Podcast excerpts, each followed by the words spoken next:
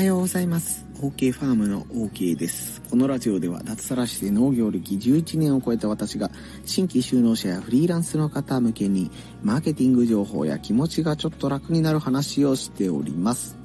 はい。日曜日なのでコメント返しをしていきたいと思っているんですけども、本日1月なのか、私、なかなか自分の時間が取れませんで、ね、あの、親戚の家に行ったりとか、いろいろ用事がありまして、え夕方になっているんですけども、このままではやばい、今日の放送が取れないというふうに思ったので、車の中でね、後ろか子供が寝ている状況なんですけども、収録に挑戦しております。ね、いつもよりも小声の放送になると思うんですが、お付き合いよろしくお願いいたします。そしてですね、年末年始にいただいたコメントの総数が今数える限りで30件ということでね、たくさんのコメントありがとうございます。30件すべて読めるかどうかわからないんですけども、できるところまでお返ししていこうと思います。よろしくお願いいたします。はい、まず292回目の放送、お客様を中学生扱いするのが SNS では大事という放送回に、タシズーンがコメントくださっております。この放送回では、SNS を見ている人は真剣に見ておらず、だらーっとね、えー、SNS を見ていることが多いので、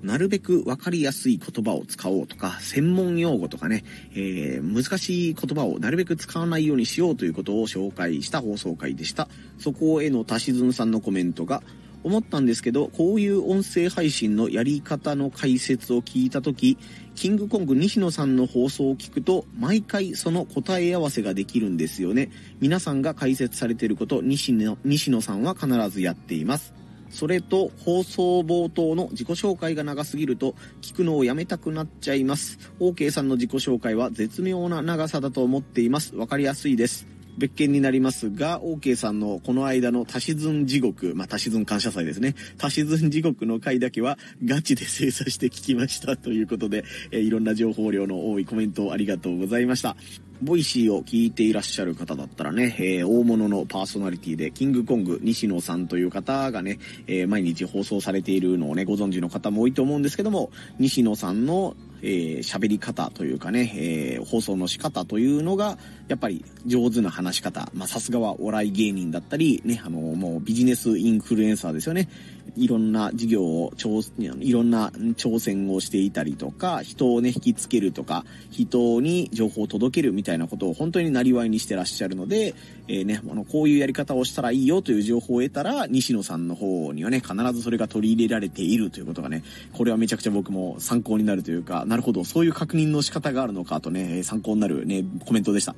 それと自己紹介問題ですよね。僕もなるべくね、自分の放送を自己紹介冒頭にしたら大体10秒から12秒ぐらいで終わるんですけども、ね、あの自分は何者なのかとかね、どんな話をするのかというのは冒頭で毎回入れるようにしています。もうまさにインフルエンサーという方になったら、どうも皆さんコツコツやってますかっていうだけでね、もう、あ、池早さんだとか分かったりするんですけども、なかなかね、僕の場合ではね、あの、お前は誰だというところからスタートになるので、まあ長くなりすぎない程度にということで挨拶を取り入れております。ザラザラ長くなりすぎないように、ね、僕も気をつけながら頑張ります。続いて293回目の放送、毎日投稿すると宝くじの当選率がアップするという放送回に、タシズーンが同じくコメントをくださってます。この放送回では宝くじをね、買って宝くじ1億円が当たるのを期待するよりも SNS 投稿をね、日々頑張っていって自分のね、当選率が上がるのを、えー、確率を上げていった方が面白いんじゃないかみたいな放送させてもらった放送回でしたが、タシズーンのコメントは本編は全く関係なく余談のところにコメントをいただいてております。12月23日に広島県に帰ったのですが、朝晩が寒すぎてマジで嫌になりました。たしぬんさんは今ね、お仕事で鳥取県にいらっしゃるそうです。ただ昼間は日が出るし、風が吹かないので暖かく感じました。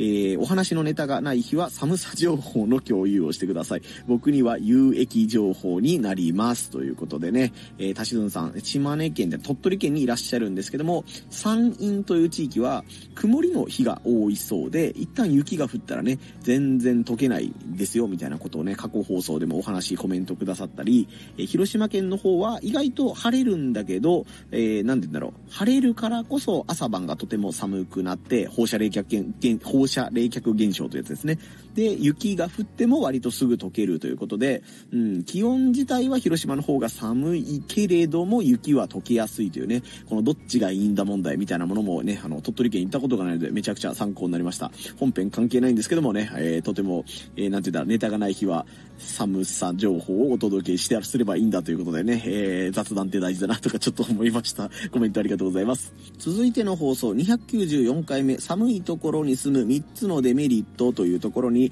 三度連続、タシズーンがコメントくださってます。いつもありがとうございます。池早さんが、池早さんというのはビジネス系のインフルエンサーでね、高知の山奥に住んでらっしゃる方ですね。池早さんが薪ストーブが効くのは時間がかかるから、早起きして灯油ストーブと同時につけてるみたいに言っておられましたね。僕は鳥取県に移住した時、ちょうどスタッドレスタイヤの交換時期でした。せっかく国の定める豪雪地帯に住むのだからと一番いいタイヤを買いました。工賃と古いタイヤの処分代込みで6万円は超えたかなという記憶です。でもそこのスタンドの人が親切だったので、この間のアップルストアの話みたいに、あ、OK がした話ですね。ここでお金を払いたいなと思ってお支払いしました。そして、ちびるというのは広島弁ですよということで、僕ここに一番びっくりしました。まず、池谷さんですね。高知の山奥に住んでらっしゃるんですけども、ね、僕が住んでいる広島県の中山間地に負けじと、えー、マイナス6度とかね、7度になることがザラにあるというね、一面銀世界みたいなこともあるみたいなので、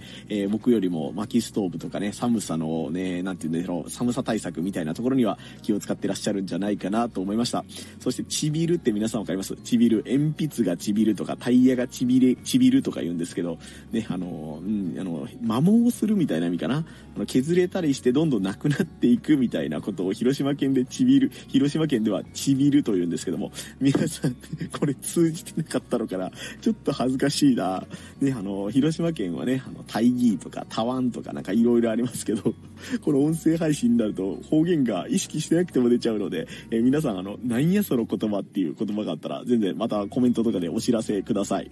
はい、ということで、まさかのチャプター1がね、す、べ、て足し算3連続ということで終わってしまったんですけども、足し算さんいつもコメントありがとうございます。切りがいいので、ここでチャプター区切ります。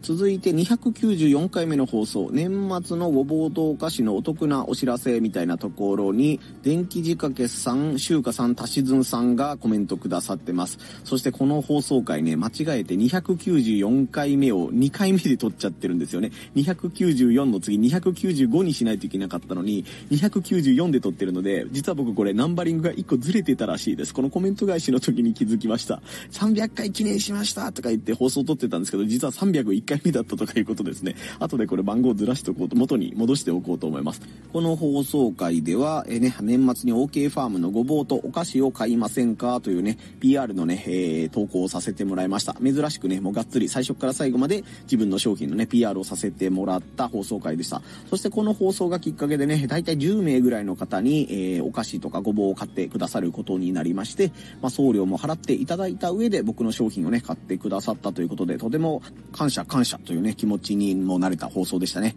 えー、ここに対してまず電気仕掛けさんのコメントが、この配信を聞いてすぐにごぼうを注文しました。初の生ごぼうを楽しみです。すき焼きに厚めのささがきしたごぼうと舞茸を入れるのが大好きなんです。他にも素揚げ、きんぴら、ごぼうサラダ、キリがないですね。年越しそばにごぼうの天ぷらもいいですよね。ということで、ね、美味しそうなコメントありがとうございます。自分自身は料理がね、できないわけではないんですけども、あえてこうね、積極的にごぼうの料理をどんどんするというタイプの男ではないので、こうね、あの、きんぴらにしろ、サラダにしろ、いろんな提案というかね、えー、をいただいて、な、これ食べてみたいなという言葉がね、たくさん散りばめておられてワクワクしました。そして電気仕掛けさんは、えー、この数日後にね、また、届いた報告のコメントもくださってまして、12月27日にごぼうが届きました。その晩、その日の晩ご飯に味噌煮を作って食べました。柔らかいのに歯ごたえ抜群で香りも良くて美味しかったです。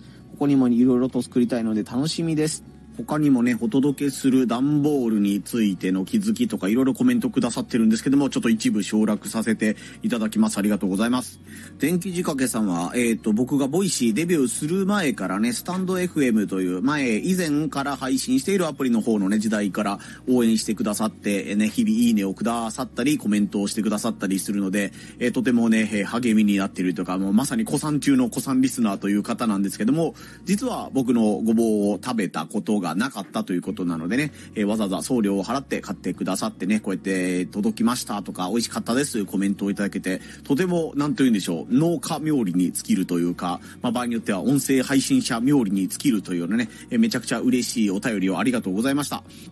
はい、突然すいません。えっ、ー、と、車から降りて部屋にね、入ってマイクを付け替えて撮っておりますので、若干音量が変化があるかもしれませんが、すいません。このまま続けていこうと思います。同じね、ごぼうとお菓子を販売しますよという放送回に、しゅうかさんがコメントくださってます。今年は変えた、嬉しいということでね、コメントありがとうございました。しゅうかさんは確か去年ね、あの、ごぼう変えませんかという風に問い合わせがあったんですけども、残念ながらね、去年は OK ごぼうが、えー、畑の中でごぼうに病気がすごいね、えー、はびこってしまいまして、うん、出せないことはないんだけど、ちょっとがっかりするごぼうをお届けすることになるかなと思ったので、去年はね、あの、年末の販売を停止というか、まあ、自主規制みたいな感じで、えー、やらないことにしたので、買いたかったので残念ですという声をね、前回いただいていたので、今年は無事ね、買っていただけて、こちらもお届けすることができて、本当に良かったなと思ってます。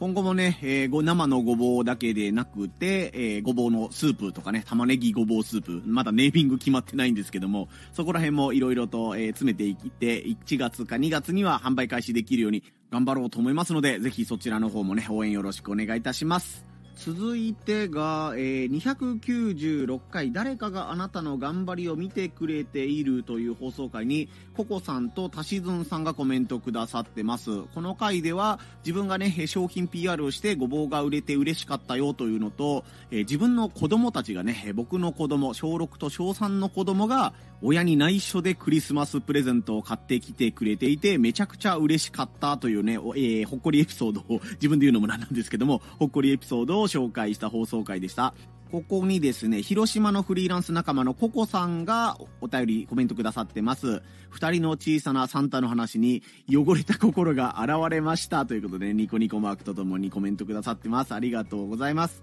同じ放送回にタシズンさんが、この時期心がすさむことが多いので、この放送回を聞いてとっても癒されましたということでね、お二人ともコメントありがとうございました。まあ、子供はね、あの、小3の子供が後日になってね、え、父さん、父さん知っとる？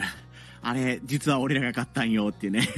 お姉ちゃんとかね、弟の、3歳の弟に聞こえないように、僕にね、何回か嬉しそうに教えてくれたんですけども、プレゼントをね、送ってニヤニヤしているね、弟くんを見て、翔さんのね、男の子を見て、僕の方もね、妻の方もすごいほっこりしたというお話、後日談のような感じです。まあ今のところね、親子関係はまあ良好かなとは思ってるんですけども、どこかのタイミングでね、反抗期が来たりだとか、価値観の違いみたいなものを出てくると思うんですけども、まあ今のうちはね、えー、僕がこうなってくれたらいいなという思いをなんとなく、えー、受け取ってね、くれているような感じがするので、まあこちらもね、ニヤニヤしながら、えー、ね、時には友人のように、まあ時には厳しいことは言うんですけども、基本的にはね、この対等な関係というか、お互いの、なんていうんですかね、いいところを認め合いながら、ね、あの、親子として接していけたらなというふうに思っています。ココさんに関してはね、全然心汚れてないと思うんですけどね、めっちゃ綺麗な方のような気がするんですけども、まあ心が現れたのなら良かったなというふうに思っています。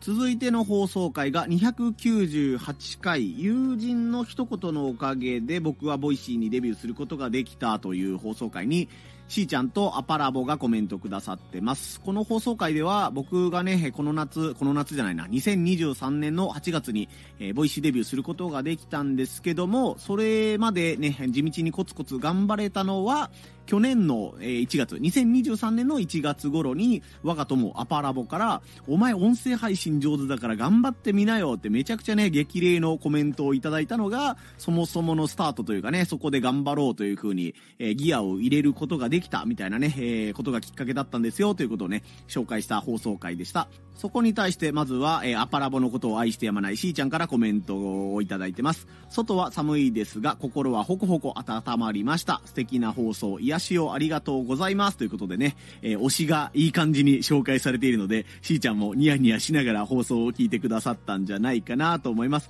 そしてそのご本人登場ということで、我が友アパラボからのコメントです。ご紹介ありがとう。OK の放送は独特の面白さがあったし、ラジオを聴いているからおしゃべりがラジオっぽいなと思ってたんだよね。ということでね、えー、お褒めの言葉をいただきありがとうございます。いや、本当にね、あの、この同世代の仲間でフリーランスで、えー、SNS というかね、この情報発信をがっつりやっているっていう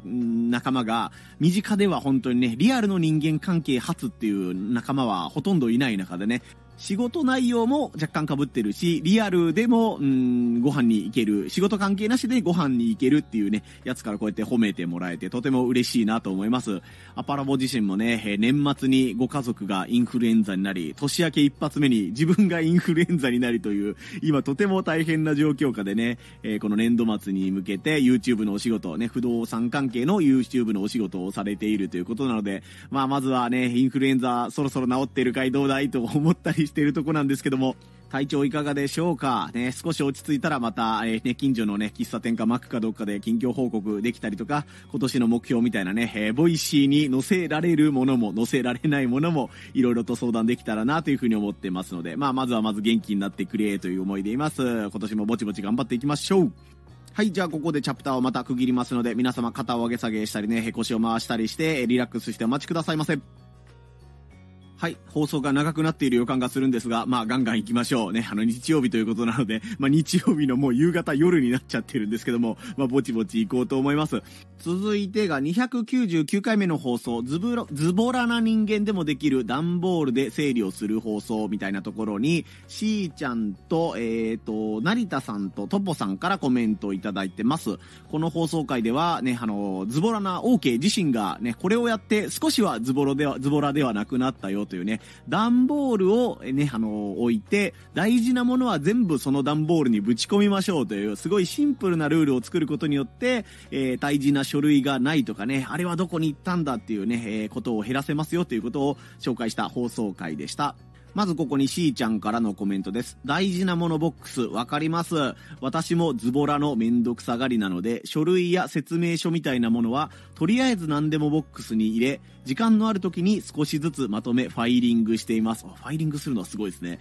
綺麗になったのを見ると嬉しいんですよね。100均等で便利グッズを試行錯誤しながら、プチ DIY するの大好きです。ということで、えーね、あの、似たようなことをやってらっしゃるということで、とても嬉しいですというのと、やっぱりこれ効果あるんだなということで、自信になります。ね、この100均等に行って生理グッズを見ちゃうっていう、ズボラなのに、このね、生理グッズをね、見かけちゃうっていうのは、すごい僕もあるあるです。あ、なんかこのカードケースみたいなやつをうまいことやったら、この領収書の整理に使えるんじゃないかとか、あ、これを車にちょっと乗せておいたらね、あの、ガソリンスタンドとかのレシートをパッと入れて、後で分別するのが楽になるんじゃないかとか思うんですけども、まあどうですかね、10個買って1個とか5個買って1個ぐらいは、あ、これは良かったって感じですけど、大体ね、あの、買ったけど使ってねえなっていうことに僕の場合はなるんですよね。まあ他にもしーちゃんあの、いいアイディアとかがあったら、僕も片付けが全然上手じゃないので、またいいアイデアがあったらぜひよろしくお願いします。同じ放送回に成田さんがコメントくださってます。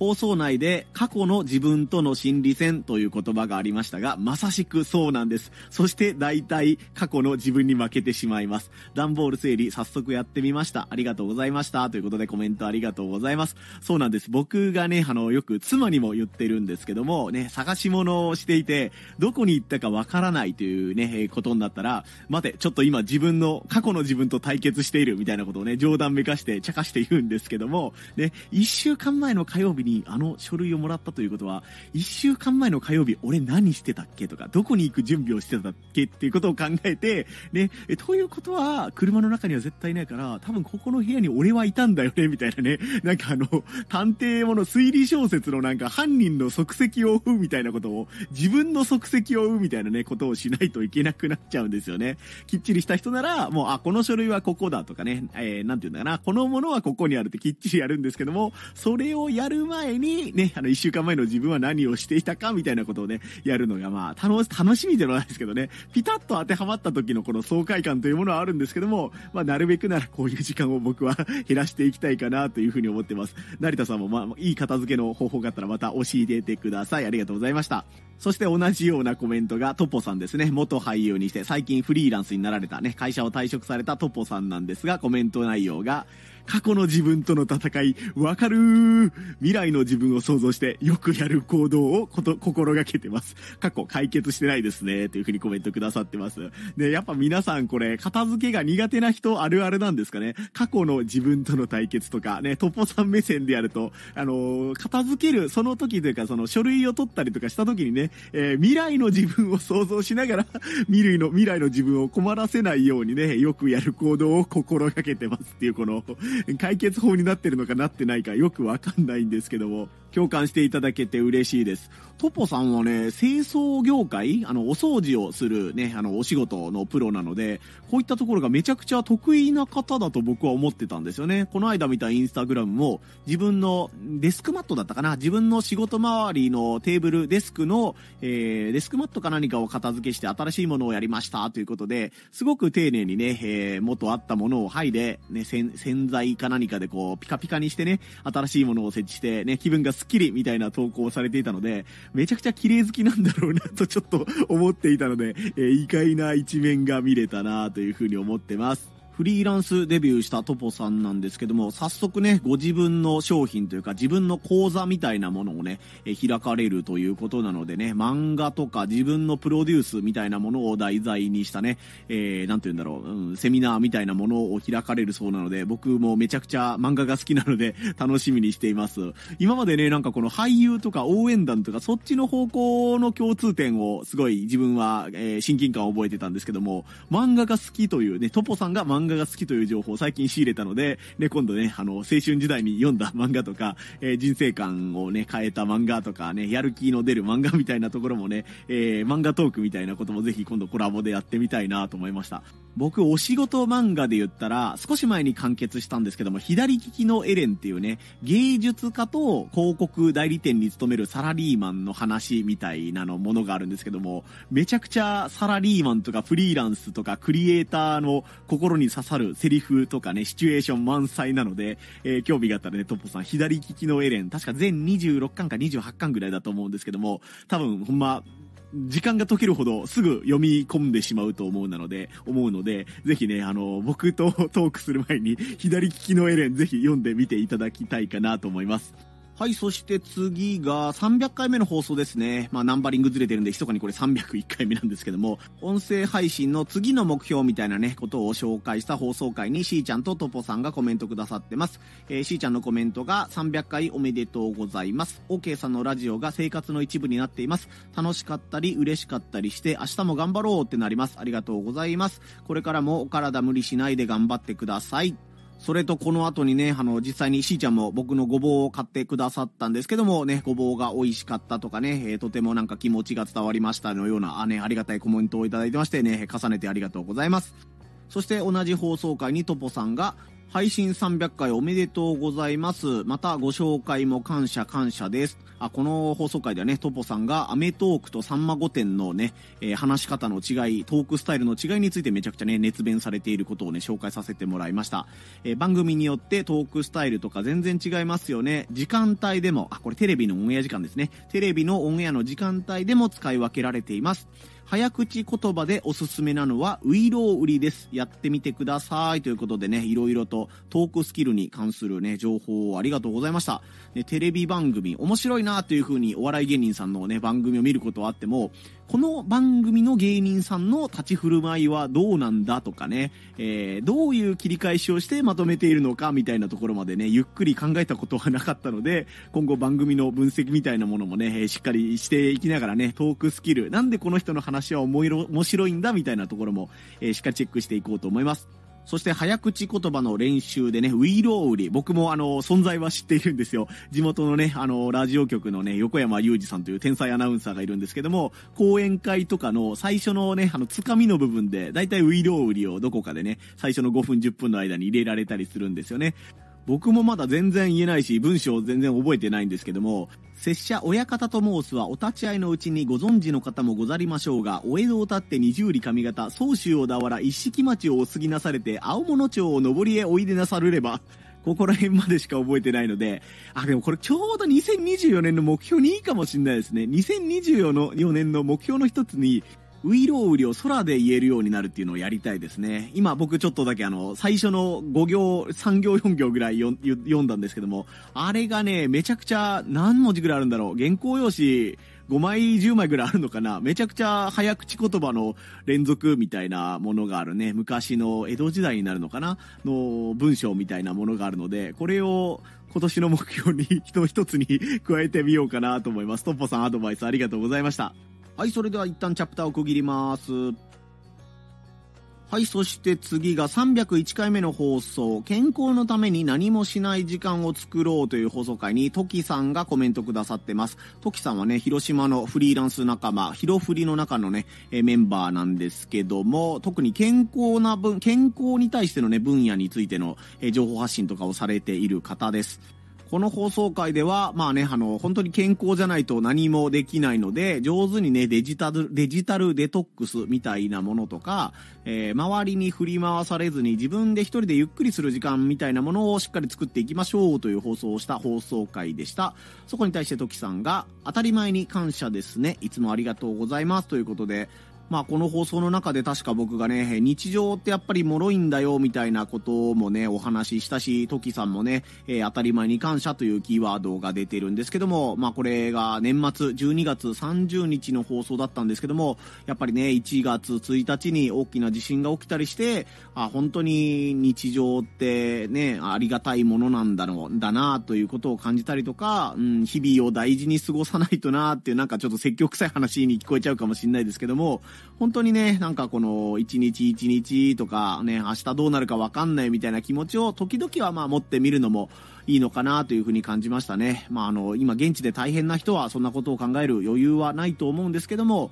まあ今日常が送れる人はやっぱりね、あの、どこかのタイミングがね、変われば自分たちもまたしんどい時が、それが地震なのか、事故なのか、病気なのかとかはわかりませんけど、本当にこの日常に感謝というのは完全同意でございます。トキさんコメントありがとうございました。そして次が302回目の放送ですね。これが2023年最後の放送回になるんですけども、称号 OK ファーム古参リスナーの授与式を始めますということで、ね、まだボイシーのフォロワーで言うとまだ170人ぐらいのこの小さな小さな OK のアカウントなんですけども、12月31日というね、え1年で一番忙しいんじゃないかとかね、えー、いろいろやることがある中で、この放送を聞いてくださった皆さんありがとうございますというのと、え1年間ね、聞いてくださってありがとうございますというね、思いを伝えさせてもらった放送回でした。そこに本当たくさんの方がコメントくださってます。しゅうかさん、たしずんさん、しーちゃん、トキさん、ミントのしっぽさん、チコリートさん、トポさんというね、ほんとたくさんの方からコメントありがとうございました。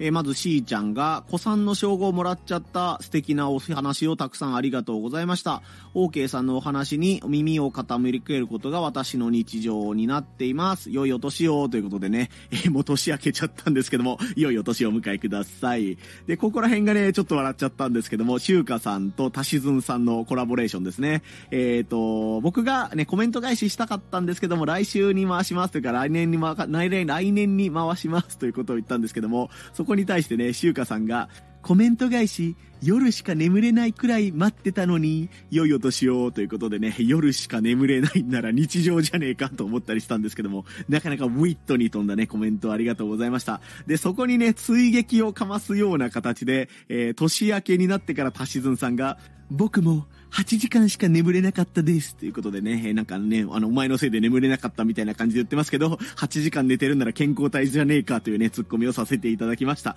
ね、シュウカさんとタシズンさんありがとうございました。今年もよろしくお願いいたします。続いて、先ほどと同じく、トキさんがね、広島の仲間のトキさんがコメントくださってます。今年もありがとうございました。旗から見ると、やらない理由が圧倒的に多い中、毎日継続できているのは本当に尊敬します。これからも無理なく頑張りましょう。応援しております。古参 SBT 待ってますということで、このね、インターネットで今話題になりつつある NFT とか Web3 みたいなね、単語も、えー、散りばめながらのね、応援コメントありがとうございました。まあもう自分自身も、んまだ余裕でこなしているというかはね、あの、しがみつきながら毎日1日1放送をやっているという状況なんですけども、やっぱりこうね、あの、いろんな方からいいねとかコメントかとか、えー、いただけると、あ、まあ、誰かまた待ってるかもしんないからっていう感じで、なんとかね、1日1放送やろうという気になってます。ね、あの、ネガティブなところにはなるべく目を向けずにね、えー、面白くねえなとかいうふうに思ってたりとか、フォロー解除したりするような方もいると思うんですけども、ね、あの、楽しんでますよとかね、こういうね、すごいですねって言ってくれる方のコメントを自分の中にどんどんね、摂取しながら頑張っていこうと思います。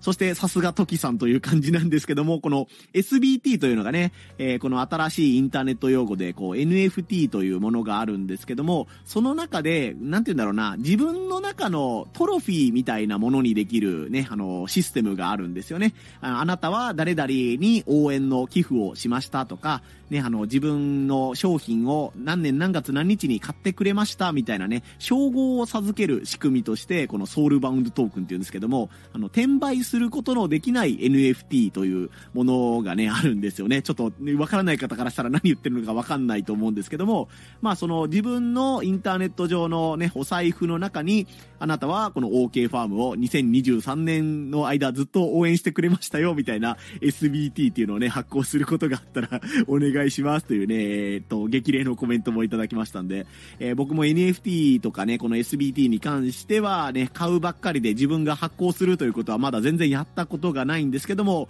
どこかのタイミングでね、それこそバリバリごぼう NFT みたいなものとか、OK ファーム NFT みたいなものが出せたらいいなとはなんとなくね、えー、野望の一つとしては思っているので、えー、タイミングがあったらね、この NFT に合わせてこの SBT みたいなものも上手に作っていけたらなと思ってます。ね、ネタ提供ありがとうございました。同じ年末の放送回にミントのしっぽさんが2023年毎日配信お疲れ様でした。2024年もこれから10年先でも頑張ってください。楽しみにしています。良いお年を迎えください。ということでね、ありがとうございました。ミントのしっぽさんもね、アパラボのね、応援団の中の一人だと思うので、ね、アパラボきっかけで僕の音声配信も聞いてくださるようになったんじゃないかなと思うんですけども、こういったね、要所要所でコメントくださったりとかね、ライブがあったら参加してくださったりとかで、えー、大変お世話になりました。ね、本当に10年先もなんとかね、えー、続けてそうな予感がするので、ね、なんか苦もなくと、苦、苦もなくでもないんですけどね、えー、あまりストレスなくこの音声配信というのは続けていけているので、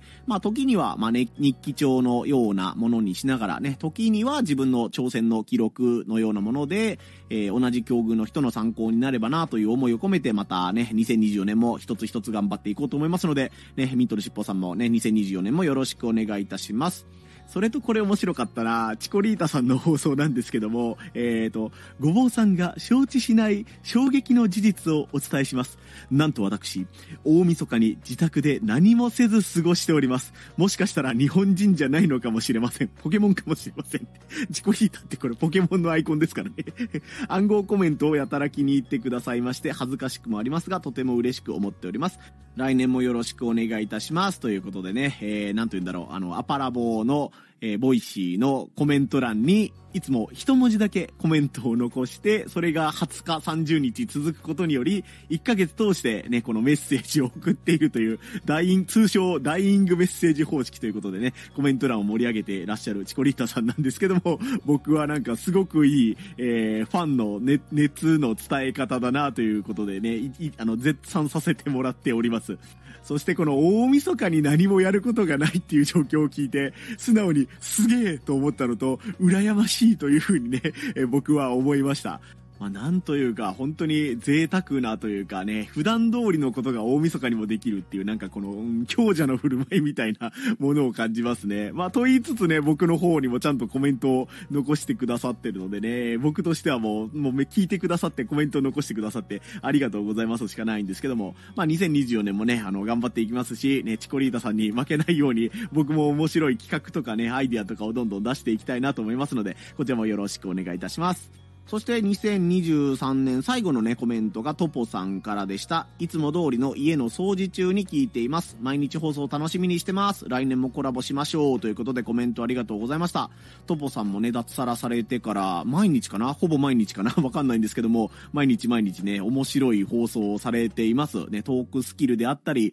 自分のね、自己紹介とか、相手に自分の思いの伝え方みたいなことを毎日10分ぐらいでお話しされてるんですけども、そんな手があったののかとかね、まあ、そういう捉え方があったのかみたいな感じでね、めちゃくちゃ毎日勉強させてもらっております。まあ、トポさんの放送が、トポさんが放送をやってる限り、僕も放送をやるぐらいのつもりで、えー、切磋琢磨しながらね、やっていきたいと思いますので、えー、2020年もよろしくお願いいたします。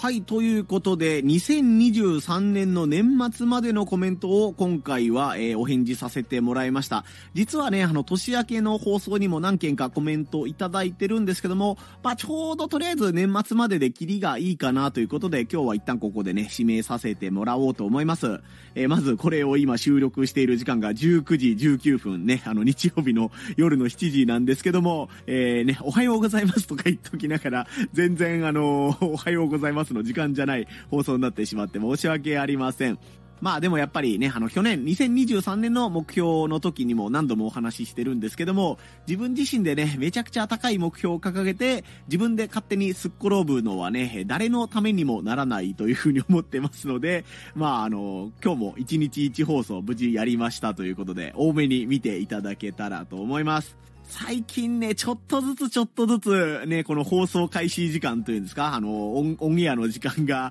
えー、7時から8時になり、8時にから9時になりってちょっとずつ遅くなってるので、えー、少しずつではありますけど、1月のね、えー、どどういうんだろうな、30日間あったら、15日間はね、朝の通勤時間帯に合わせて、5時とか6時とかに放送開始できるように頑張っていこうかなと、少しずつ軌道修正したいなというふうに思ってます。今日もね、自分の住んでいる東広島市の山奥なんですけども、雪が降りまして ね、南部は全然雪降ってなかったんですけども、夕方になってね、自宅に帰ろうとね、あの山道を上がれば上がるほど雪が吹雪いてきて、えー、まだわかんないんですけども、明日の朝カーテン開けたら真っ白になってるんじゃないかなというふうに思ったりしてます。もう本当に寒いのは嫌なのでね、えー、雪積もらなかったらいいなとか思ってるんですけども、うん、多分残念ながら積もったりしてるんじゃないかなと思います。明日は成人の日ですね。僕も20歳になってからもう18年も経つのかということで、えー、成人式をもう少ししたら2回やるぐらいの、え、年齢になっちゃうんですけどもね、えー、成人式は袴を着てね、中学校時代とか小学校時代の仲間に会って、久しぶりにね、盛り上がったりとか、その成人式で久々に再会したことがきっかけで、小学校時代のね、仲間とすごい深い仲になったり、疎遠だったやつとそれからね、飲みに行ったりとか同窓会をやったりとかとかね、いうようになったりね、なんかある意味、うん、幼馴染との関係の、えー、いいタイミングという、なんていうんですかね、リセットするでもないな、また巡り合わせに、えー、め、うん、縁が強くなった成人式というね、記憶があるので、とてもね、自分の中では、えっ、ー、と、大事なイベントというかね、記憶に残っているイベントになってます。皆さんは成人式とかね、二十歳になった時の思い出とかありますでしょうか？ね、えー、もしあったらコメント欄とかで、こんなエピソードがありました、みたいなことをまた教えていただけたら、また来週のね、コメント返しの時に、えー、お届けさせてもらおうかなと思います。まあ本当ね、雪が降ったりとかね、寒い地域もあるので、特にあの地震の関係のね、被災地と言われる地域に関係者がいる方からしたら、いろいろとしんどいこともあると思うんですけども、まあまずね、この放送を聞いていらっしゃるあなた自身が元気であることが、もうその被災地の方の後々の支援にもつながると思いますし、ね、あなたの周りにいる人に心配を与えないという意味で、えー、大事なことかなと思いますので、えー、まずはね、えー、被災地ももちろん大事なんですけども、もご自分の生活とかね、体調とかを、え大事になさっていただけたらと思います。それでは最後になりますが、皆様肩を上げ下げしたり、ね、腰を回したりして、体をリラックスしてあげて、えー、またね、今日やるべきことを、まあ、今日やるべきことを言ってながらもうね、夜の7時半になるんですけども、ね、はい、今日やるべきことを頑張って行ってみてください。ここまでのお相手は OK ファームの OK でした。また遊びに来んさい。ほいじゃまたのー。